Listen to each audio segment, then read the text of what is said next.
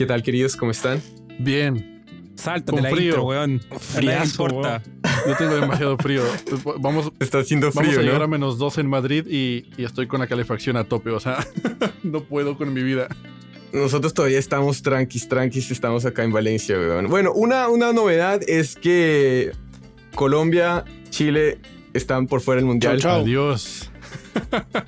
No celebres nada por ahora, querido Eric. Tú todavía tienes que probarte, así que Mira, te deseamos todo lo mejor, pero te deseamos todo lo mejor, pero El todavía objetivo falta. se logró. Sacamos a Chile el mundial, bro. No importa nada más. Mira, Max, mira. Max. También está ya, bien, saca- ya está sal- bien. ya salieron los, los grupos. Y el invitado de hoy está en el mismo grupo que, que México. Ojalá los revienten, Así weón. es. Ojalá, los dos pasemos, ojalá los dos pasemos para representar a América, América Latina como se debe, sí. porque somos pocos ahorita, entonces que avancemos más más. les vale que ustedes pasen. Si no pasan, ay, ay, ay, ay. Vamos, Ay, vamos ay, pero bueno. pero bueno, entonces, gente linda, hoy nuestro invitado empezó como manager de la banda de funk suprafónicos y la cantante de pop argentina Lali. Ahora es el director de Dale Play Records, que es un sello que está liderando el trap argentino con grandes artistas como Duki, que es uno de los líderes de esta movida, que hoy estrena, ayer, perdón, estrenó canción Si Quieren Frontear con De La Ghetto y Quevedo. También recientemente se presentó en el Lola de Argentina y el 10 de junio se presentará en Madrid y a partir de finales de mayo tendrá una serie de conciertos en México y España. También cuentan con Nicky Nicole, que recientemente tuvo un show en el after party del Metaverse Fashion Week de Decentraland, donde lanzó sus primeros wearables NFTs coleccionables. Entre otros artistas también cuentan con Bizarrap, que recientemente cerró el Lola de Argentina ante aproximadamente 100.000 personas y también anunció su colaboración con NBA 2K 2022, siendo Visa el primer artista hispanohablante que colabora en este juego. Señores, el día de hoy hablamos con el director de Dale Play Records, Ariel Chichotki. Aplausos. Ariel, bienvenido. Bienvenido. Me aplaudo a mí mismo. ¿Cómo estás? Hicieron, hicieron la tarea, Sí. Claro, claro, ¿cómo no? pero los voy a llamar cada vez que me tengan que presentar. Cuando tengan que contar mi currículum, eh, hablen con los chicos de 8000. Te, te vamos a mandar una grabación para que la puedas poner en el, en el móvil y la puedas poner antes, así como. No, me lo voy a poner de ringtone. Yo uso el celular en Libertador, como, como muchos otros, pero Tiene que dejarlo que suene completo. totalmente. Sí, sí, sí, espera, espera, todavía no tiene. Todavía no tiene. Es un minuto, es un minuto. Espera que, espera que viene lo de Bizarrap. ¿Cómo estás, Ariel? ¿Cómo Bien, estás? Gracias bien. por venir. No, gracias por recibirme, un placer chicos, me encanta el, me encanta el podcast, Es- escuché varios de los episodios y es un honor para mí participar. Gracias, gracias por el amor. Sí, sí, muchas, muchas gracias. Y bueno, y para empezar, entonces va- vamos a empezar como un poquito desde el inicio de, toda esta movida, de cómo empezó a surgir como un, poco todo este movimiento del trap, del urbano en Argentina, porque si bien nos podemos, nos podemos remontar como hace unos años con toda esta movida que pasaba con las batallas en plazas, ¿no? Del Jalabaluza, el Quinto Escalón, que justamente de ahí salieron demasiados artistas urbanos que hoy en día la están rompiendo con toda la industria musical hispanohablante y también fuera de ella. Y te quería preguntar una cosa que, que siento que tú nos podrías dar como tu perspectiva en cuestión de, estamos viviendo toda esta movida, vemos plazas llenas de, de chavos eh, justamente fomentando este tipo de cultura hip hop, graffiti, raperos, batallas, que van creciendo, van creciendo, van cre- van creciendo, van saliendo artistas, van, van sacando sus canciones, Pablo Londra por ahí, Duque por acá. Entonces estamos viendo que está, o sea, ya, ya está ahí, listo. Los artistas están con todo. Y quería preguntarte que para ti, ¿cuál fue el punto de inflexión de este movimiento en el cual la industria musical volteó a ver a los pibitos de la plaza y dijo, aquí hay algo que puede resultar en, algo muy productivo, creativo, que podemos hacer industria de esto? Es una, es una gran pregunta. Yo creo que fue el mercado. Eh, yo, yo recuerdo cuando todavía no trabajaba en, en Dale Play Records y, ustedes decían como, todavía manager de, de Lali, y recuerdo mirar eh, los, eh, charts de Spotify. Estamos hablando de año 2017, 2018. Spotify, eh, si bien ya era Spotify, todavía no, no era lo que es ahora, ni Spotify ni el consumo de streaming, ¿no es cierto? Y de mirar los charts y decir, puta, nada de esto suena en radio. Eh, en- entonces, creo que un poco el, el- el punto de inflexión, como, como vos bien decís, eh, eh, está más o menos en ese, en ese momento. Y para serle sincero, yo todavía estaba muy afuera de- del movimiento y de todo lo que estaba pasando. Eh, me, me sumerjo en él en, sobre fines de 2019, cuando Fede Lauría me convoca para, para dirigir la de Play Records. Eh, y, y era un quilombo. era, eh, eh, eh, era, era todo, pa- para decirlo, eh, para decirlo no tan en argentino y en algo un poco más, eh, más eh, regional, era un desmadre todo. Eh, y fue, y fue, mm, y fue un- una ardua tarea eh, ordenarlo, que, que fue una de, una de mis primeras tareas como, como CEO de, de Dale Play. Eh, fue una ardua tarea ordenarlo y ordenarlo de tal manera que no se perdiera la- lo genuino del movi- lo genuino y lo orgánico del movimiento, porque eh, eh, arranca como todo, como todo gran movimiento, arranca siendo anti, eh, anti-industria, anti-compañía, medio, medio pirata, rebelde. Entonces, fue, fue, un, un gran desafío ordenarlo sin que pierda eh, esa genuinidad y ordenarlo y que los artistas vayan confiando en nosotros de, de a poco. Y en nosotros, digo, en nuestro caso, Dale Play Records, pero esto fue un movimiento que se fue dando en pinzas, eh, eh, movimiento de pinzas que se fue dando en varios lugares en, en simultáneo. No sé, se me ocurren eh, los amigos de Rimas, que, que también atravesaron un, un- en, en otra, en, en otro territorio geográfico, también atra- atravesaron por algo similar, por, por mencionar uno de, de un montón.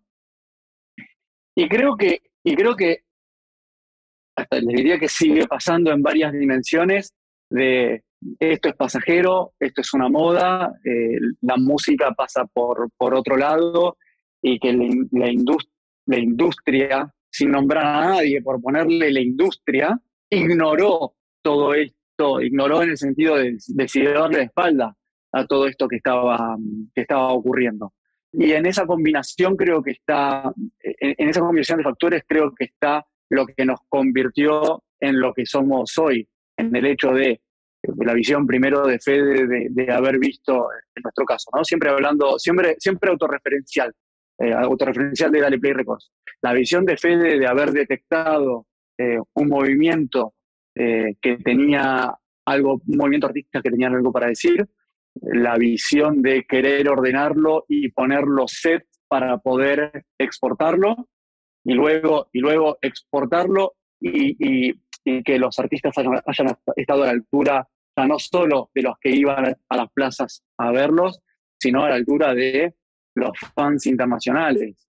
Hoy tenemos, lo, lo decían ustedes, hoy tenemos, hoy, viernes, Nicky está, está presentándose en, en México y, mañana también, Bizarrap está presentándose mañana en México, eh, Nicky viene de una gira por, por España, Duki agotó un Pepsi Center en 72 horas y hace una gira por México sold out, por mencionar, por mencionar solamente algunos. Todo el movimiento estará en España durante el verano, durante el verano español, por todo el movimiento ya empieza a derramar, ¿no? Hablamos de Nicky, de Visa y de Duki, quizás como nuestros exponentes más fuertes, pero eh, Taichu va a estar allá, Acru va a estar allá, Tato y Paco van a estar allá. O sea, ya esto eh, se, viralizó en el buen sentido y se viralizó de una manera eh, genuina, orgánica. No, no, no hubo grandes capitales atrás inflando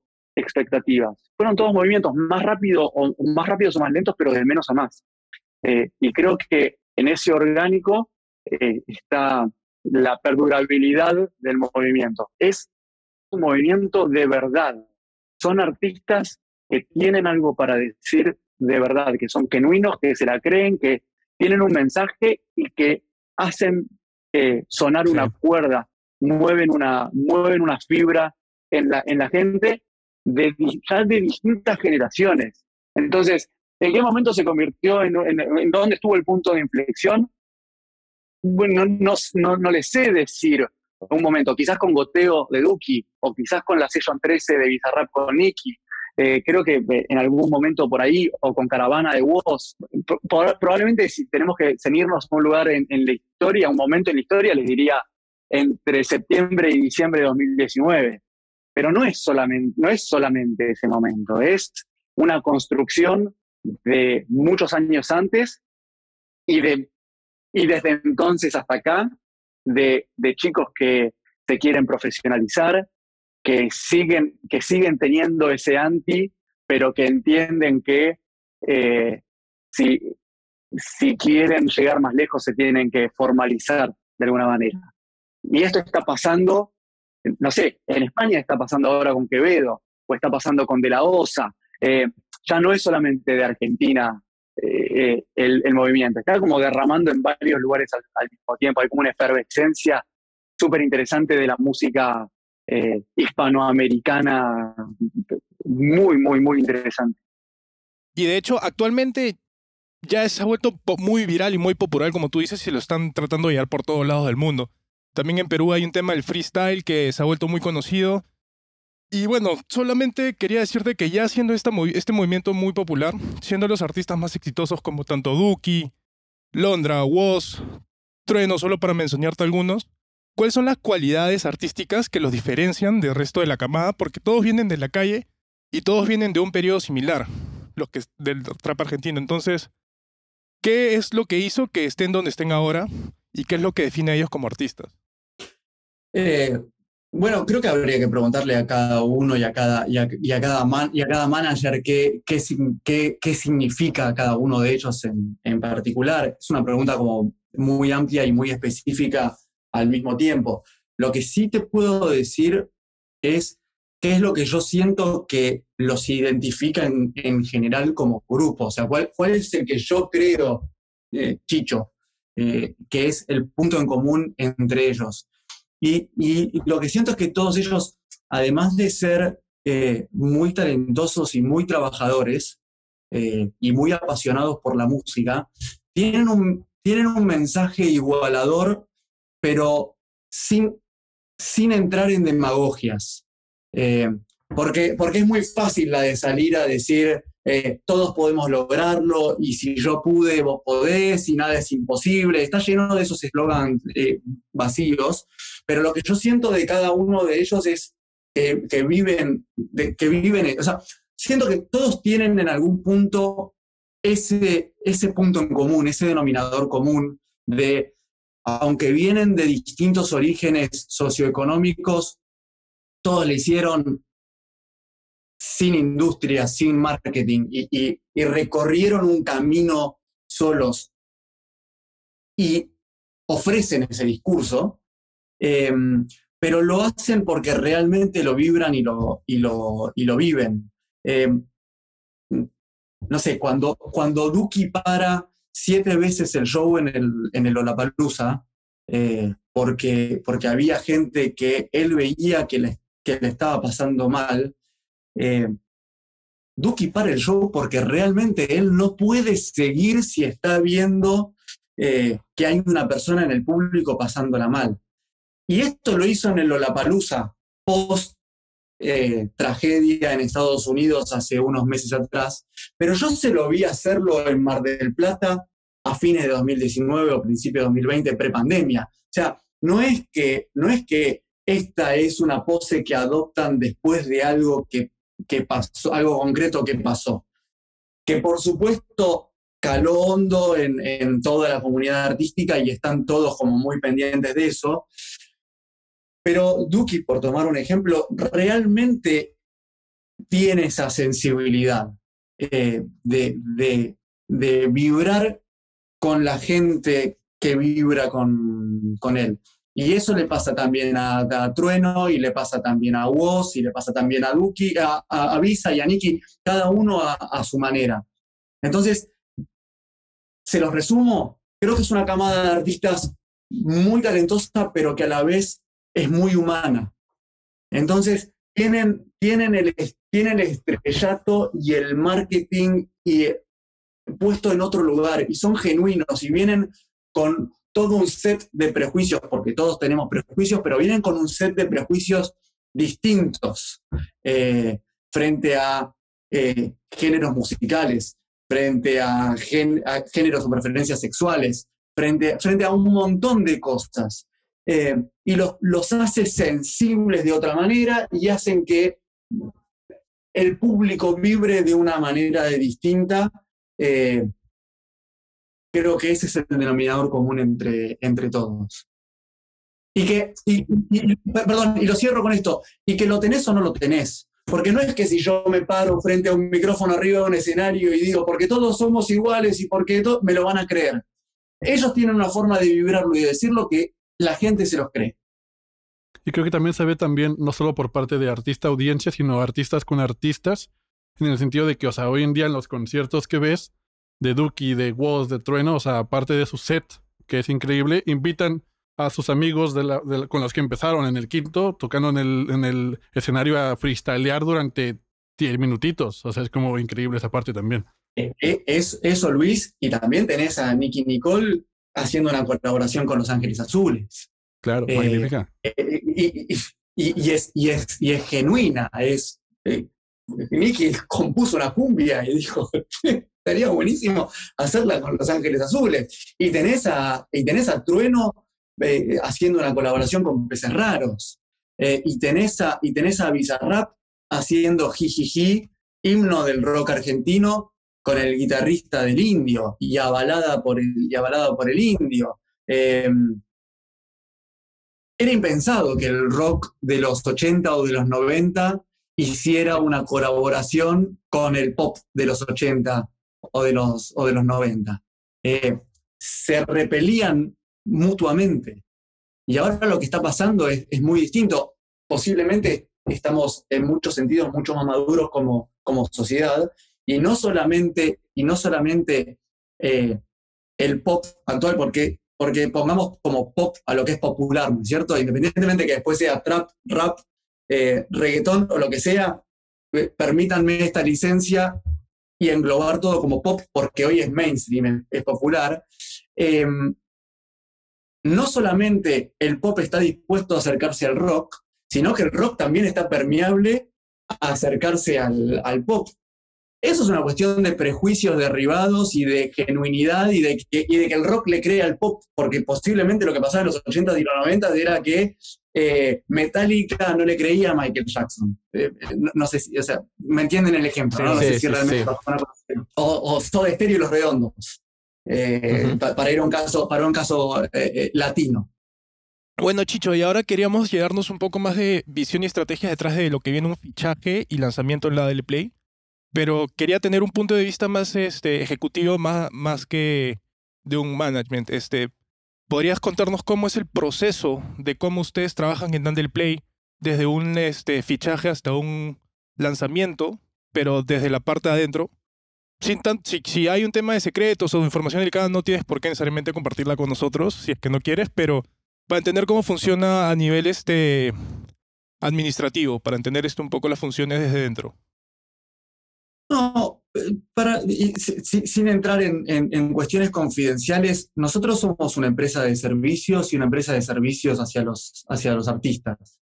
Y, tenemos, pasan cosas muy, muy eh, extraordinarias eh, aquí dentro porque Dale, Play Records es una unidad de negocios dentro de un grupo de empresas mucho más grande, donde en la misma, en la misma oficina en el mismo edificio funciona una, oficina de, management, en donde tenemos el, management de Duki, de Nicky, de, de Bizarrap, eh, de, La Osta y de, y de Luana, una artista en argentina en desarrollo que en el próximo podcast probablemente sea tema de conversación, si las cosas salen como queremos. Em, y aparte funciona una productora de eventos en vivo y una, y una promotora de shows en donde no solamente producimos y promovemos a los artistas que tenemos management, sino que también eh, traemos eh, shows eh, internacionales a Argentina y a Latinoamérica en general, como por ejemplo recientemente Reds B o, una parte de la gira de, de Bad Bunny. entonces, dentro, de, dentro del grupo Lauría, al que pertenece, del que pertenece Dale Play, dentro del grupo Lauría hay una visión muy holística de, de, la industria. Tenemos también eh, publishing, eh, somos socios de, de Enigma.art, que es un marketplace de NFT donde, donde exploramos nuevas tecnologías. Somos eh, parte de un equipo de, esports que se llama 9Z, que es uno de los equipos de esports más grandes de, de, la región seguro, no estoy tan metido en el tema de, esports, pero a lo, a lo, que voy con todo esto es, concebimos el entretenimiento como algo, como algo global, como algo holístico. Entonces, volviendo al caso de Play Records, em, miramos un poco el 360 del, del artista. Eh, para nosotros es muy importante que sea talentoso, a la hora de ficharlo, pero también es muy importante que venga con un equipo de, de, management y que esté bien acompañado y que pueda pararse sobre, sobre un escenario, independientemente del estadio de desarrollo en el que esté eh, el artista o la, artista. Eh, entonces, el fichaje empieza, el fichaje empieza por ahí. No somos, no somos un sello discográfico que esté saliendo a fichar artistas a, mansalva, más bien somos eh, bastante piquis porque, porque es un sello discográfico nuevo con un equipo eh, joven y creciendo y, y queremos ser muy minuciosos y muy rigurosos con el servicio que le prestamos a los artistas. Entonces el punto de partida es ese, es no solamente es talento, sino que es talento más un montón de Em, de, assets. A partir de ahí, ¿qué es lo que ocurre una vez que el artista está, está firmado? Y puede estar firmado de mil maneras posibles, porque, porque eh, tenemos artistas firmados bajo licencia y artistas firmados bajo, bajo contrato fonográfico, y tenemos artistas firmados con subsellos y trabajamos con el subsello también. O sea, eh, a lo largo de la historia fuimos em, lo que contábamos al principio, fuimos adaptándonos a las necesidades de los artistas y dándoles la versatilidad que eh, un sello independiente les puede dar. Eh, lo que pasa una vez que está firmado depende de cada, depende de cada artista. Hay artistas que vienen eh, con un back catalog y con un desarrollo y con una inercia, y nosotros lo que tenemos que hacer es tomar el envión para sumarnos a, ese movimiento. Y hay otros artistas, eh, como por ejemplo Luana, eh, que mm, nunca habían sacado una canción, una, una canción original eh, sola. Entonces hay que montar la, hay que montar la carrera desde, desde el momento cero. Entonces, no, no, evidentemente no hay una receta mágica. y dos artistas que vienen con mucho movimiento son muy distintos entre sí también. Entonces, lo que tratamos de hacer es entender cuál es la realidad artística en, el momento en que nos sumamos y tener muy clara cuál es la estrategia. Y por estrategia es estrategia no solamente discográfica, sino 360, estrategia discográfica y estrategia de live y estrategia de promo y estrategia de, lo que sea. Independientemente si tenemos el 360 nosotros o no, ¿eh? porque evidentemente el management es mucho más eh, intensivo que, la discográfica y son mucho menos los artistas que podés o sentimos que podemos manageriar y manageriar bien que los artistas que podemos em, acompañar discográficamente. Entonces, independientemente de si entramos en management o no, nos interesa entender la estrategia 360 del artista. Totalmente, totalmente. Y me, gustó mucho que mencionaste a, a, Luana dos veces, porque quería hacerte una pregunta relacionada justamente. Sacó un tema hace como un mes Jake Long, creo que es, lo, encontré un temazo y es como, no sé si llamarlo reggaetón, pero sin duda coquetea con el reggaetón. Taichu también sacó Gabana ayer, creo que también algo se parece al reggaetón. Entonces, eh, me gustaría como preguntarte un poco cómo ven eso desde el sello. Creo que el reggaetón pasa por un momento eh, quizás único en la historia, con Daddy Yankee retirándose. Entonces, creo que saber su visión respecto al género. Eh, y bueno, Luana y repito, y, y Taichu sacando estos temazos. ¿Cómo lo ven ustedes desde el sello? Y y sale, estamos saliendo con una artista que vamos a sacar nosotros la primera canción. El artista viene ya trabajando hace poquito, pero, pero muy consistente, que se llama Osito Huito, que les recomiendo que escuchen, que hace un reggaetón old school de principio de los 2000 Buenísimo. y que es una cosa increíble, increíble eso. también. Y Duki con temporada de reggaetón. Eh, creo que hay, eh, si, si quieren, volvemos a, a unos minutos atrás y creo que hay una reivindicación del, del reggaetón por el trap que se puede que se puede asemejar bastante a lo que hablábamos del rock y del, y del pop. Yo no, sé si Soda Stereo hubiera sacado una canción en algún momento estilo Los Redonditos de Ricota o Los Ratones Paranoicos.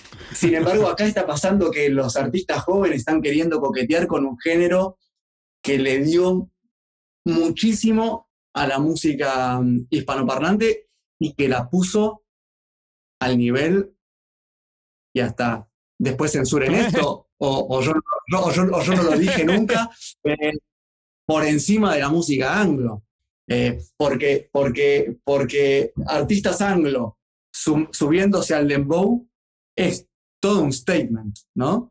Eh, Claro. y lo, que, y lo que ocurre es que después cada uno de los artistas lo, lo hace, lo hace a su manera, porque, porque Taichu saca Gavana, que tiene, eh, que, que tiene tintes de reggaetón, pero no deja de tener el carácter de, de la interpretación de una canción de, de Taichu. Obviamente no es Racing o, o Fridoli, es- está virada un poco más al, al centro, eh, claramente, pero, pero no deja de ser una melodía medio compleja, Taichu style.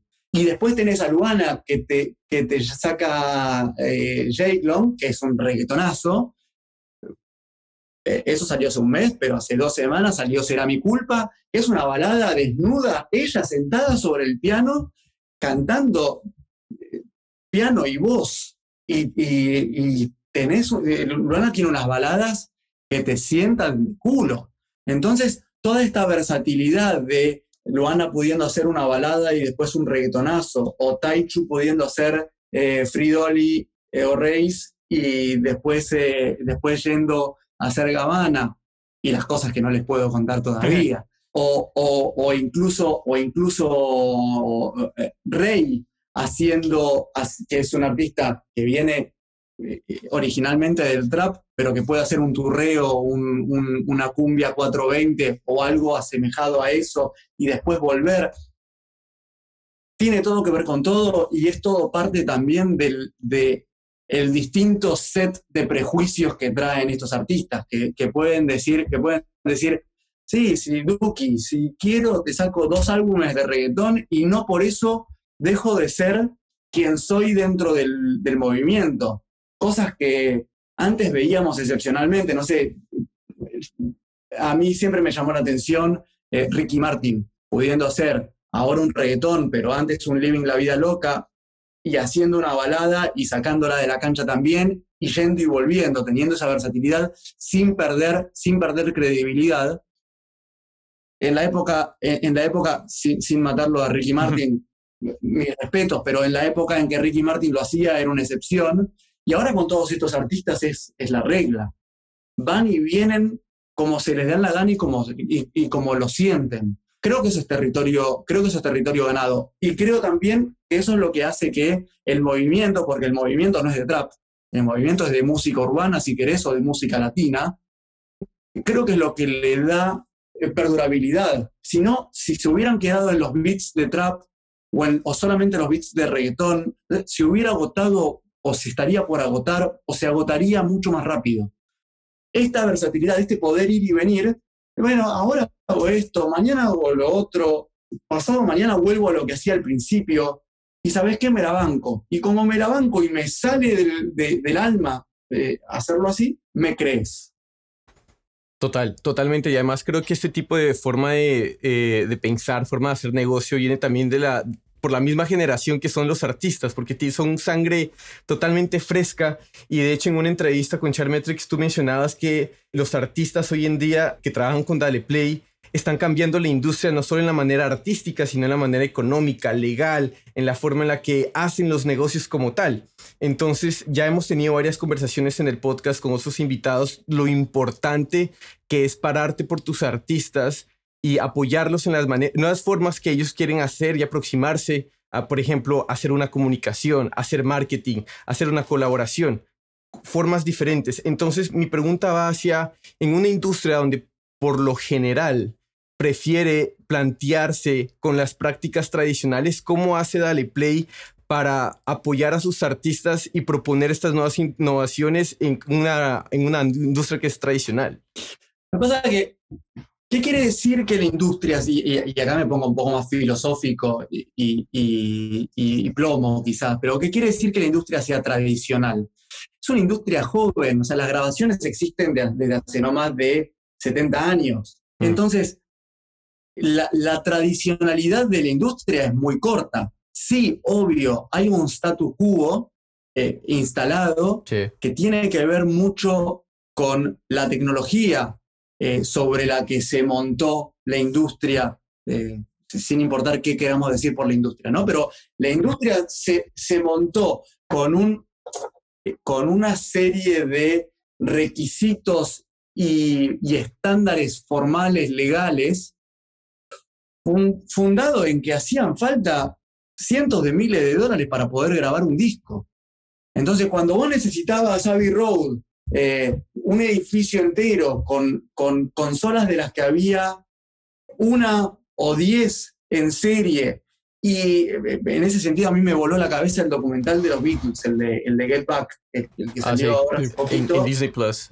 y, y, el, y, y, sobre todo el, el, libro, antes, de, antes del documental de los Beatles, el libro de Jeff Emerick, eh, en inglés Here, There and Everywhere, en castellano El sonido de los, de los, de los Beatles, una masterclass de, de industria.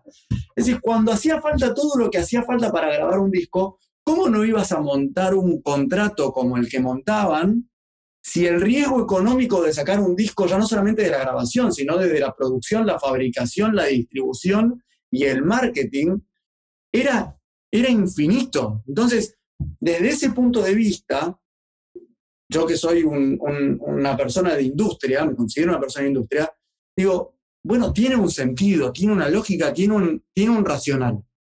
Y lo que pasó en el camino fue lo que pasó con todas las industrias y toda la tecnología, que es como, como toda la tecnología, tiene obsolescencia, tiene, se, se, va abaratando y es cada vez más barato producir.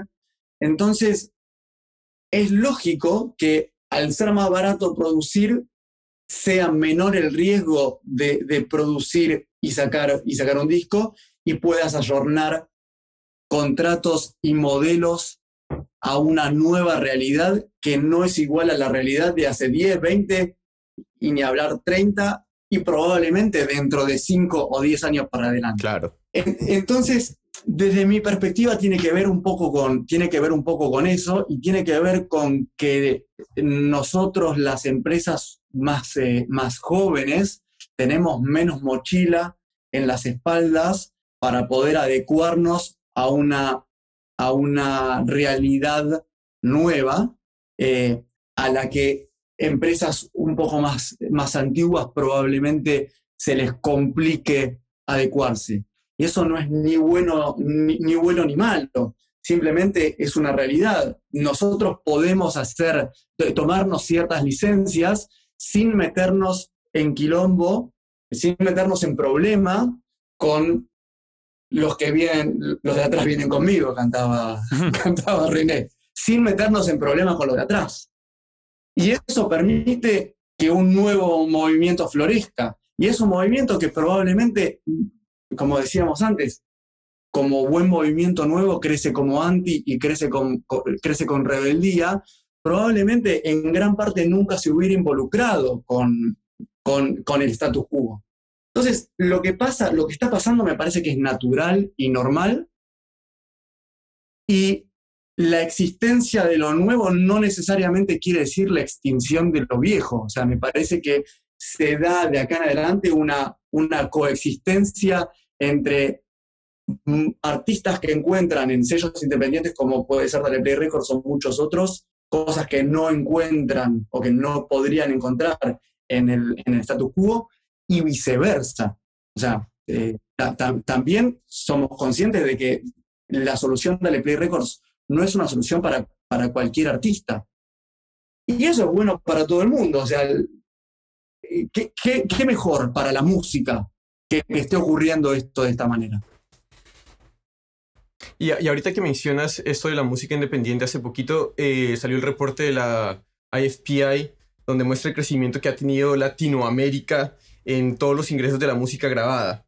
Entonces, el streaming liderando mucho de ello. Entonces, este, este número incluye mucho, o sea, incluye majors, incluye disqueras independientes, artistas independientes también distribuyendo su propia música. Pero te quería preguntar desde la perspectiva que tú tienes desde la Dale Play, eh, sin entrar mucho tampoco en los números, pero ¿cómo ves tú la fuerza que tiene en este momento la música independiente en, en Iberoamérica? Bueno, e, es un poco lo que hablábamos recién de, de formalización y de artistas encontrando que pueden profesionalizarse y encontrar modelos eh, versátiles con los cuales se sienten identificados y eso, y eso alimenta en muchos casos a, la independencia o a, los sellos independientes, pero vos bien, vos bien Jorge, esto eh, no es una tendencia en la cual los indies estamos creciendo y los majors están decreciendo. Eh, la, música, la música latina está creciendo, está creciendo pareja en todos los sentidos, quizás en, algunos lugares más que en otros y en, otros, y en algunos momentos, dependiendo del lugar, crece más o menos, independientemente de si es independiente, valga la redundancia, o, o major. Y desde mi perspectiva eso tiene que ver con dos factores. Primero, eh, la adversidad a la que estamos acostumbrados socioeconómico, políticamente los países latinoamericanos, cada uno a, su manera, eh, y cómo eso alimenta el, arte, en paralelo con la penetración del streaming y de Internet y el, crecimiento en lugares en donde antes no llegaba, lo cual significa nuevas suscripciones, eh, lo cual significa más gente escuchando música, lo cual significa más gente inspirándose y de esa gente mucha yendo a las plazas a rapear, por ejemplo. Entonces, para mí es evidente que en, en lugares como, como Latinoamérica, no sé, vayamos al interior de, de, Argentina o al interior de México o al interior de Chile. Hoy todavía señal de, de 4G, si te metes en la ruta, no llega. 3G a duras, a duras penas. 5G, ni hablar. Eso en Buenos Aires recién está, está llegando.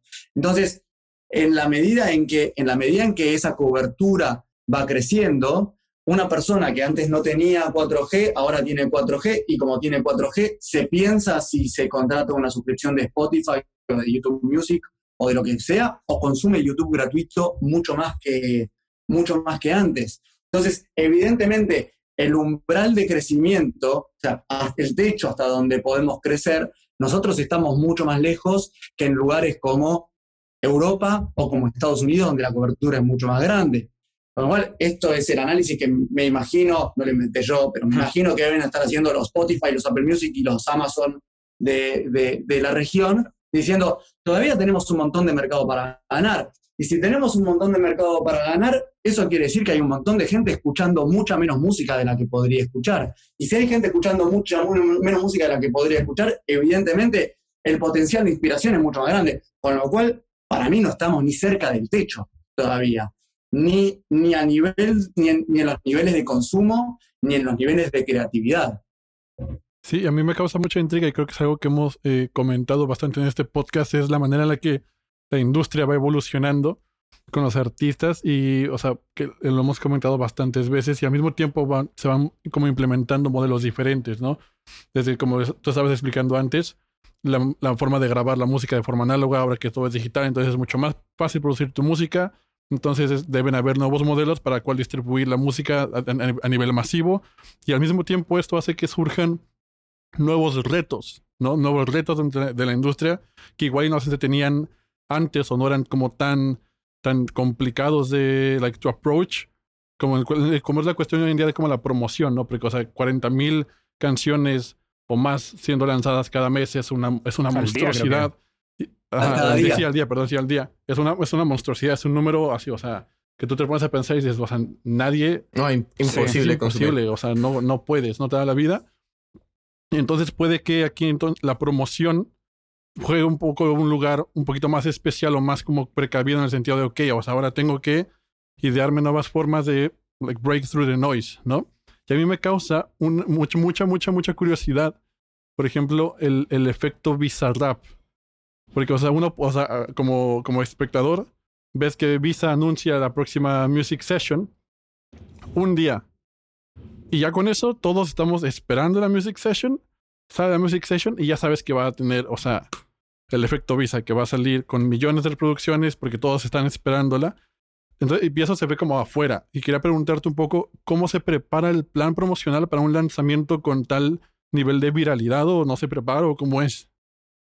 A mí me encanta un dicho que dice, entre fantasmas no nos levantamos las sábanas, pero, pero no, no, existe, no existe tal cosa como un plan promocional detrás de las stations de, de Visa. Em, es él, es, es, lo que, es lo que generó él y, y me parece que es un caso ex, eh, exagerado y extremo para, para ilustrar que no existe promoción posible si no hay producto. Si el producto es bueno, se promociona solo. Entonces, lo que tiene, lo que tiene Bizarrap es que por una, una serie de variables eh, muy amplia, el producto Bizarrap es único. Sea, ¿por qué Bizarrap puede y, otros, y otros no? Si a la larga, si a la larga es un productor haciendo música con, con, con otros, pero ponle el nombre que quieras, latino o, o anglo, el caso, el caso Bizarrap es único en la historia. ¿Por qué? Porque tiene una visión de producto, no de promoción, una visión de producto que es única. Porque es un pibe súper detallista, porque, porque le encanta esconder cosas eh, audio y audiovisuales dentro de sus sessions. Entonces estamos todos pendientes de, ah, si puso, se sacó una foto con un árbol, debe, y el árbol tiene 73 hojas, debe ser que viene la Session 73. Eh, y, hay un poco de picardía y un poco de genuinidad y, ahí va. Ahora, no hay un plan promocional en el sentido status quo de un plan promocional, de agarrar y decir, bueno, salimos y entonces pautamos en tal lugar y hacemos vía pública en tal otro y le pagamos a tal o cual influencer para... No existe eso. Es un producto genuino, que está buenísimo, que a la gente le gusta y que, con, y que consume porque quieren ver qué es lo que va a hacer y porque está constantemente en evolución. Y quieren ver qué es lo que va a pasar después. Y algo similar pasa con los artistas que, colaboran en, las sessions. Entonces empezó la primera con Babi, si no me equivoco, y entonces Babi llamó al de la 2, que si no me equivoco fue, bueno, se, me borra, pero, y, se fue pasando de, lugar en lugar, y la última fue la de Residente. Que no hace falta que se. No hace falta sí. sí. Bueno, tenemos, nos grabamos, la primera, la escuchamos todos juntos por primera vez y tenemos un video de reacción que Está buenísimo. El, día, que, el día que esa salió fue mi último día en Valencia y todos la escuchamos juntos, así. Sí. Yo, solito me meto en la montaña. ese, ese, lo vendemos con un NFT en algún momento. bueno, y si, y si, y si eh, diste, la tecla o, o, a mi juego me llamás, eh, yo no sé si es NFT o lo que sea, pero lo que sí sé es que en los 80 o sobre fines de los 80 fue el cassette eh, en los 90 fue el CD, en, sobre los 70 fue el vinilo, después el cassette, después el CD, después la piratería, después iTunes, ahora el streaming. Y de lo que estoy seguro es de que el streaming va a perecer también, porque, porque históricamente todos los formatos perecieron, con lo cual va a venir un formato nuevo que va a ser distinto y probablemente, espero que no, o espero que ya no sea CEO de Dale Play Records en ese momento, Dale Play Records pase a ser lo viejo eh, y haya un nuevo formato, un nuevo modelo de negocio. Salud. y eso que me había quitado el micrófono para que no me escuchen. Disculpa. Mira. Un, un nuevo formato que mate el streaming, que genere un nuevo modelo de negocios con un nuevo tipo de sello discográfico que, que le dé a los artistas de ese momento la solución que están buscando. Es el curso natural de las cosas. Claro, y, hace poquito ustedes también eh, colaboraron con, eh, para, para, el lanzamiento de, NFTs con, con Nicky Nicole. Ustedes hicieron una colaboración para eso. Sí, em, nosotros les contaba que el, grupo de empresas, es, el grupo Lauría es un paraguas y tenemos como socios o somos socios de Enigma.art, que es un marketplace de NFTs, que en realidad va un poco más lejos del marketplace de NFTs, porque hace poquito lanzamos Fractional, que es eh, una tecnología que permite que artistas, o, o en realidad cualquiera que tenga una regalía dentro de un fonograma, venda el derecho de cobro de regalías futuras sobre una canción, con lo cual, eh, eh, si quieren en otro podcast profundizamos sobre esto, em, pero, pero básicamente estamos muy vinculados con las nuevas tecnologías, muy interesados, muy ávidos de, de aprender y muy ávidos de llevarles estas nuevas tecnologías a nuestros artistas, porque a la larga, a lo largo de toda la historia de la humanidad, fue el arte el que rompió barreras y rompió status quo. Eh, y esta no va a ser la, excepción. Es el arte el que mueve a la humanidad a, siempre un escalón más arriba. Eh, entonces, eh, yo soy un convencido de que blockchain y todo lo que blockchain implica, inclusive los NFTs como una parte, como una parte fundamental de la blockchain, eh, van a cambiar el arte y por ende posiblemente cambien el curso de, la sociedad o de la humanidad como, tal. Quizás soy un poco naif, un poco, un poco ingenuo, pero yo escuché hace, en plena pandemia, escuché un podcast eh, de, un podcast que se llama Bankless, que habla de, que habla de cripto, y entrevistan a Josh Rosenthal, que es un historiador, y que hace un paralelismo entre el renacimiento y la imprenta y la partida doble y lo que está pasando ahora con Internet y, blockchain. Y el cerebro me hizo puff. Em, y creo que estamos en un punto de inflexión como humanidad eh, que va a cambiar todo eh, de una manera muy interesante, ojalá que para, para mejor, y que los artistas tienen un rol fundamental en eso. Totalmente. Yo, y, de hecho, íbamos a hacer una pregunta de eso, pero cuando estábamos preparando el capítulo dijimos, weón, para hablar de NFTs o de blockchain, creo que, como bien dijiste tú, debería que hacer un capítulo entero, ¿no? Porque es un tema que da, pero para larguísimo. Así que me quiero devolver un poco para atrás lo que estaba hablando Luis. Em, cuando habló de promoción, yo estoy 100% de acuerdo que con las PES del marketing lo más importante es el producto. Y sin duda, eh, si no está eso, no se puede hacer nada. Pero te quiero llevar a la entrevista de Chatmetrics que mencionó Jorge, que te preguntaron como sobre promoción de artistas, etcétera, y tú dijiste que para ti la P más importante era Place. Entonces, como que no sé, bueno, eso fue en el 2020, si no me equivoco, no sé. Quería saber si que nos puede explicar un poco de eso, si has cambiado opinión, no sé. E-, éramos tan, éramos tan, éramos tan jóvenes, y aparte estaba, estaba en inglés, estaba, en, estaba en inglés, capaz,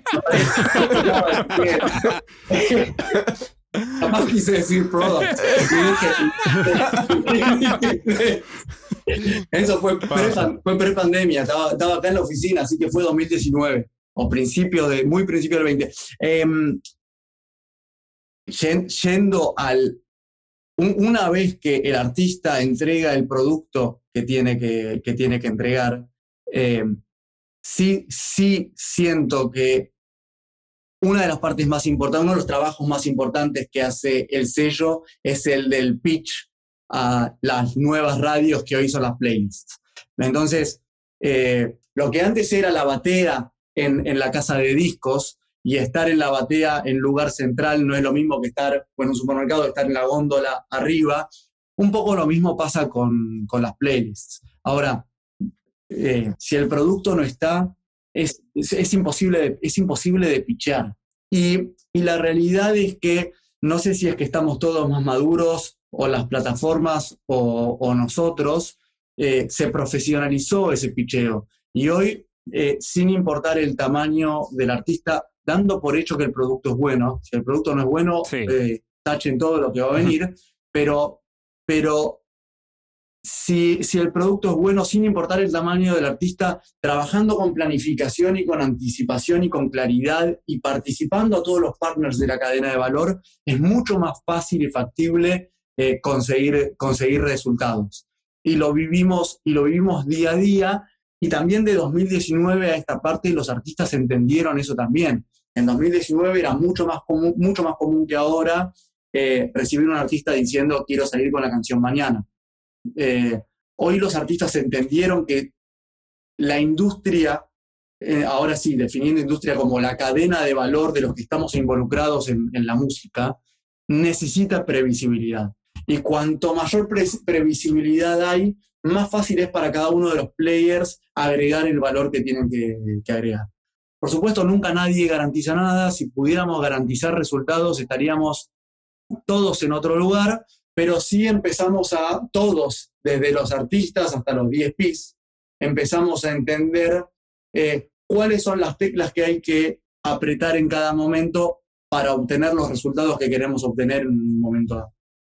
Y ahorita que mencionas esto de, diferentes tipos de lugares donde hay que saber moverse para llegar a ciertos resultados, cuáles son esas teclas y cuáles son esas tuercas que hay que apretar para llegar a tener diferentes resultados, estaba viendo que en este momento Dale Play tiene múltiples entradas en los charts, ya sea de diferentes plataformas, Spotify, Apple, ponle el nombre, en, en varios territorios de Centro y Sudamérica. Entonces quería preguntarte es cómo priorizan qué mercado seguir empujando una canción o cuáles son esos indicadores que tú recomiendas identificar para aumentar el crecimiento la presencia de un artista o una canción para distribuir el presupuesto de una manera estratégica? Eh, te hago solo una, una salvedad en la pregunta, solamente para aclarar, presupuesto no solamente o, no necesariamente es monetario. Muchas veces presupuesto también es de recurso humano. O sea, tu, tu, pregunta, tu pregunta está perfecta, pero pero alguien de afuera que viene escuchando el podcast y, escucha la palabra presupuesto probablemente se, automáticamente vaya a un panel, a un y cuánto hay que poner. Te diría que en el 95% de las canciones que sacamos no existe tal cosa. Lo que hay es mucho capital humano trabajando para que la canción llegue a donde, a donde tiene que llegar. Hecha esa salvedad, dos vertientes. La primera es te lo va marcando la, propia demanda. Nosotros apretamos siempre en todos lados por igual, somos, somos muy, muy, muy intensos. Nos encanta hacerlo, ya nos hicimos la fama, nos quieren así como somos y está, y está buenísimo. Con lo cual, apretamos en, en todos lados por igual. De ahí que, si bien surgimos en, en, Argentina y por eso tenemos gran parte de las operaciones basadas aquí, tenemos oficina con estudio en, España, tenemos oficina en, Miami y nuevas oficinas en, nuevos países por abrir en, el cortísimo plazo. Con lo cual después cada oficina es autónoma y se relaciona con los partners que se tiene que, que relacionar localmente. Entonces, eso por un lado. Y por otro lado, te lo da el propio, te lo da el propio, el propio mercado, la propia, la propia demanda. Eh, hay canciones que prenden en España y no prenden en México, hay, canciones que prenden en Argentina y, no en Chile. Después, una vez que estás en movimiento, vas, vas leyendo eh, los indicadores que tengas que leer. A mí los que más me gustan, aparte de, lo nominal, del stream total en un día, me gusta mucho mirar la tendencia y me gusta mucho mirar el skip rate. Eh, y a partir de eso, con eso vas intuyendo cuál es el valor agregado que le está dando la canción a la plataforma.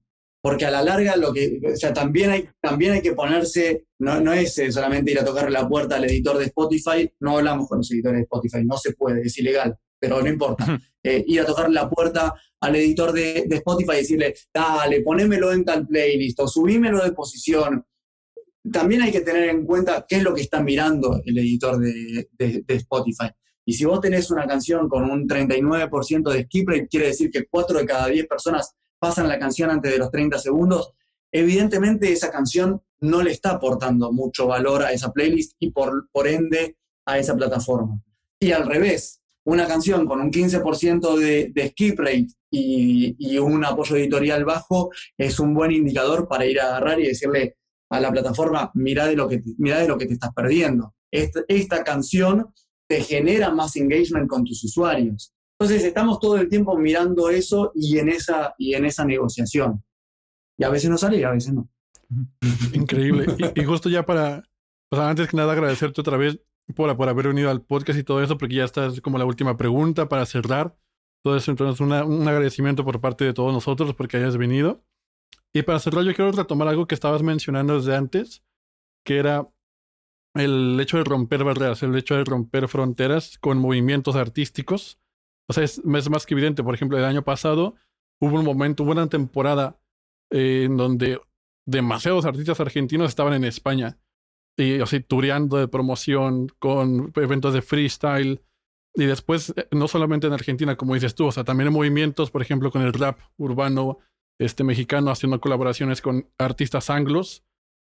Y hubo una frase en la final Red Bull Argentina 2020, en donde Tata este, sale campeón, que él decía una frase como en el freestyle en la competencia, que la, la música hispanohablante llegó a tal momento que hasta los yankees estaban intentando rapear en español, ¿no?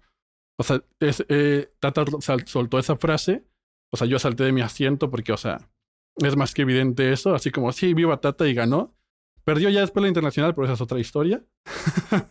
y quería preguntarte a ti como, para darle play, ¿cuál es el siguiente paso para abrirse camino dentro de nuevos mercados, ya habiendo superado o poniendo como el estandarte del, de que el, movimiento hispanohablante está presente e ir por el anglo, e ir por otros idiomas? Eh, Hay, hay un economista, eh, creo, que es, creo que es Oppenheimer, que dice, si en, si en Iberoamérica somos mil millones de personas con el mismo uso horario, ¿por qué vamos a ir a buscar exportar a China? Si tenemos un mercado infinito acá. Sí, el anglo, el anglo es un aspiracional muy, muy grande y, y está pasando. Tenemos tanto para entretenernos entre nosotros que digo, no, no estamos mirando el, el anglo. Con esto no te quiero decir si aparece una oportunidad anglo para alguno de nuestros artistas, no la vamos a agarrar. Por supuesto que sí, pero, eh, pero estamos más cerca de abrir oficina en cualquier capital de Latinoamérica que de abrir una oficina en, en, en- China o en Londres. A Miami la tomo como capital latinoamericana. Eh, for, for the record. Entonces, no, de, de verdad no estamos mirando el, el anglo. Que si, querés, si querés, estamos más cerca de, Ital- de mirar Italia o de mirar Francia que, o de mirar Brasil, ni hablar, que de mirar, que de mirar, eh, que de mirar anglo. Y lo, que, y lo que yo siento es que es innegable el, el- el momento que está teniendo la música latinoamericana en general. Todavía no le ganamos a nadie. Eh, todavía tenemos muchísimo, todavía tenemos muchísimo para, para demostrar y tenemos muchísimo para crecer y muchísimo para profesionalizarnos, sobre todo en las formas de trabajar, porque estamos a años luz de la forma de trabajar anglo, y ahí sí creo que tenemos, en la forma de trabajar, sí creo que tenemos una aspiracional muy interesante en formalizar la industria sin perder la, la- flexibilidad y la calidez latina. Miro, miro mucho más esto y me, y me sorprendo mucho más cuando recibo un, un contrato o un label copy o lo que sea de un Interscope o de un Columbia o en, wow, lo que nos queda por aprender, que cómo hacemos para sonar en, no sé, una cosa increíble que pasó hoy a la mañana. La canción de Taichu entró, eh, entró en el New Music Friday de Dinamarca. Digo, wow, estamos alucinados. Buenísimo, listo. Sigamos. ¿Cómo hacemos para hacerla crecer en España? En- eh, ¿cómo, hacemos para cómo, cómo hacemos para terminar de plantar en México? Em, el, foco está puesto en, el foco está puesto en otro lado. La demanda y el mercado hispano-latino es infinita. Concentrémonos ahí, concentrémonos en profesionalizarnos, en mejorar. Lo demás va a pasar. Genial, genial. Ariel, en verdad, muchísimas, muchísimas gracias por todas las joyas que has votado hoy. En verdad ha sido espectacular, muchachos. Sí. Aplausos. Muchas gracias, Ariel. No sé si tengas algún mensaje final, redes donde pueda la gente contactarte a ti, donde pueda encontrar a Dale Play. Me, me seguiste diciendo Ariel durante toda la entrevista. Ese fue el ojo, ah, yo no, ah. Chicho, yo no por fui, eso ¿ah? Por eso no fue el mundial. Oh. Oh, oh. Me, me encuent- me encuentran en redes como Decime Chicho, casualmente, y, y en, y LinkedIn, que, que, es un poquito más formal, ahí sí como, como Ariel Chichotki. En las redes de Dale Play Records son Dale Play, Dale Play Records. Y nos vemos en la música. Gracias por, gracias por recibirme. Ha sido un placer enorme para mí. Para nosotros. Gracias Absolutamente, Chicho. Que estés muy bien. Muchísimas gracias. Chao, Chicho. Chao, chao. A ustedes, chicos. Hey, si ya llegaste hasta acá, muchas gracias por escucharnos. No te olvides de seguirnos en Spotify, Apple Music, Pandora o la plataforma digital que sea de tu preferencia. Si te gustó el capítulo, si te gusta el podcast, no olvides recomendarnos a tu grupo de amigos, colegas. Es la mejor manera y la manera más orgánica de que sigamos creciendo esta comunidad. También nos puedes encontrar en Instagram, Facebook, YouTube como 8000 kilómetros podcast y cualquier comentario, duda, sugerencia para mejorar el podcast es más que bienvenida. Nos vemos en el siguiente episodio.